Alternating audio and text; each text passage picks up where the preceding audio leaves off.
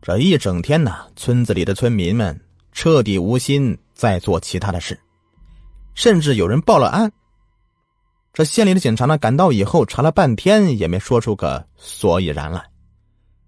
而村子里的一些胆大的人呢，又开始组织去找寻李家老太太的踪迹。结果，也和上次一样，是空手而回。村子里的人呢，都在惶惶中又度过了一个白天。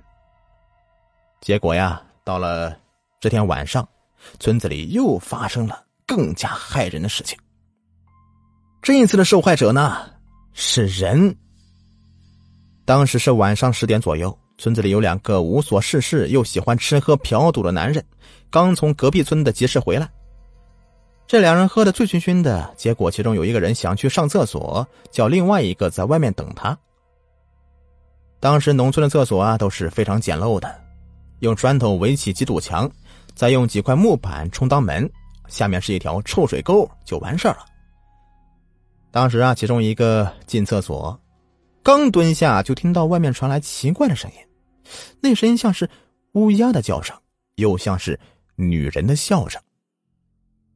过了一会儿，他又听见他朋友凄厉的惨叫声。他站起身，隔在门板，抬头向外一看呐。他的酒立马就醒了。境外，他看到一个穿着蓝缕寿衣、满头白发的身影，正扑在他朋友的身上，咬着他朋友的脖子。他朋友在不断的挣扎着，因为喉咙被咬住，嘴里发出咕噜咕噜的声音，血就顺着往下流。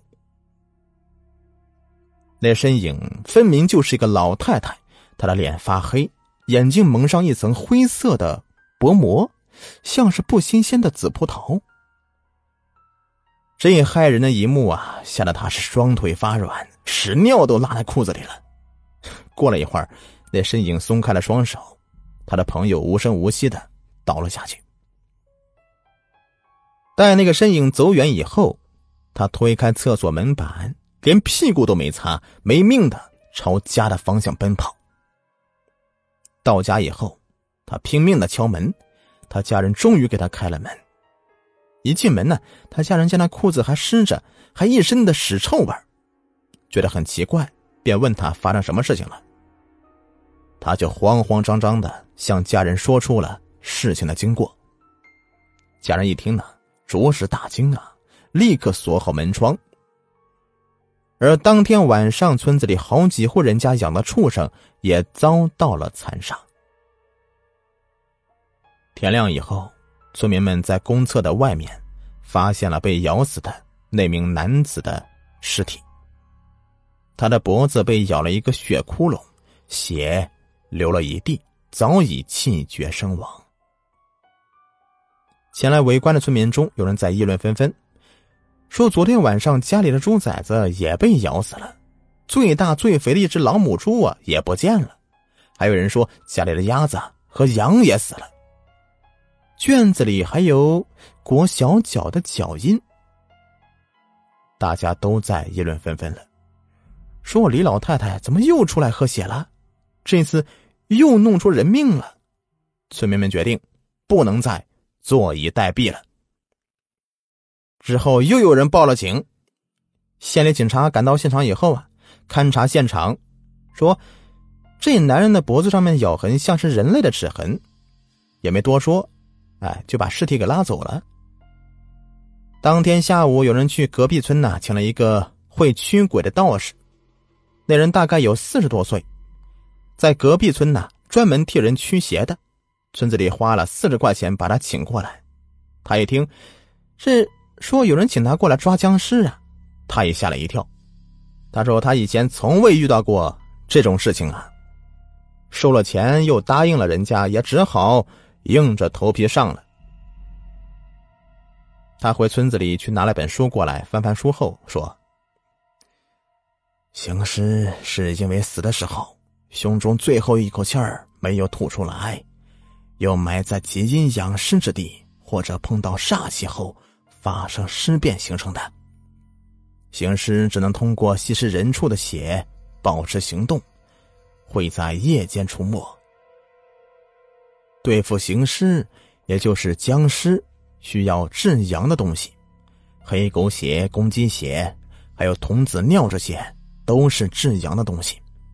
把它们混在一起，熬成一锅百阳汤，就能对付对付僵尸这些至阴的妖魔鬼怪。除此以外，僵尸还怕桃木这类东西，于是大家就开始制定了一套方案。在收集好了黑狗血、公鸡血、童子尿，还有桃木钉等东西以后，将黑狗血、公鸡血等熬成一锅浓浓的汤。再用一个坛子装好。到了晚上，村民们呢就牵来一头羊，拴在一棵树上，在一旁蹲着十多个大男子，就等着李家老太太出现。等了很久，一直没有动静。有几个男人都已经开始打盹了，但是就在十点多钟的时候，后山的林子里突然传来一阵怪异的声音。就像那种既像乌鸦又像是笑声的声音，在场每一个人的神经啊，都紧绷了起来。隔壁村的那名道士也在现场。过了一会儿，就见林子里有一个衣衫褴褛的身影，摇摇晃晃的走出来。那身影是越走越近，渐渐的走到了树下。身影抱住那头羊，一口咬在羊脖子上。躲在一旁的十几个男人点燃了手里的火把，朝他冲过去。李家老太太看到很多人手里还拿着火把，便转身呢跑回到林子里。几个男人也追过去，一到林子里，李家老太太便没有了踪影。林子里一片漆黑，还有很多的树木和杂草。到了林子里，十多个大男人也不敢再追了。正当他们要掉头往回走的时候，隔壁村的道士叫住他们。道士说：“明天就是鬼节，农历的七月十四，到那时候鬼门关大开，天地间阴气最重，李家老太太煞气已经很重了。如果再让她吸足阴气，她就会成妖。到那时候想对付她就难了。”所以要在今天晚上子时鬼门关大开之前抓住他，并且降服他。听了道士的话，那十多个男人呢，也只好硬着头皮找下去了。不久，有人在地上发现了血迹，大家便顺着血迹开始找。找着找着，找到一半。有一个较胖的男人叫苏三，不当心踩到一个窟窿，就感觉脚底下一松，便滑了下去。掉下去以后啊，就发现这下面的空间很大。苏三左右左看右看，掉在地上的火把还未熄灭，苏三就捡起地上的火把朝前走去。渐渐的，他发现这似乎是一个很大的地道啊。走了一会儿。他正想寻找出路呢，他就听到前方拐角有奇怪的声音。苏三蹑手蹑脚的走过去，借着火把的光亮，他看到一个衣衫褴褛的身影立在那里，手里还抓着一条蛇，那正是李家老太太。苏三害怕到了极点，大气都不敢喘一下呀。他看到李家老太太扯掉那蛇的头颅，血顺着蛇的断口流出来，而李家老太太正在张开嘴巴咕噜咕噜的喝那条蛇的血，似乎是很享受。苏三悄悄的照着原来的路返回，又费尽力气顺着掉下来的洞口啊往上爬，终于是上来了。一出来，苏三便大叫其他人的名字，其他人都聚集过来以后啊，苏三便对其他人说，自己掉下洞口所看到的。他们都觉得，原来这里有这么大一个地洞啊！众人商量以后啊，决定叫其中一个人回去拿些畜生的血和网具来，用血洒在苏三掉下去的洞口，引出李家老太太，然后呢，再用这个网。网住他，之后呢，再用准备好的百羊汤泼向他，用桃木钉插进他的心脏。准备好用血洒在了苏三之前掉下去的洞口，众人在一旁躲着。过了一会儿呢，便听到底下有动静，就看到一个身影从洞口爬了出来。他浑身发黑，众人见状呢，立刻扑过去用网网住他。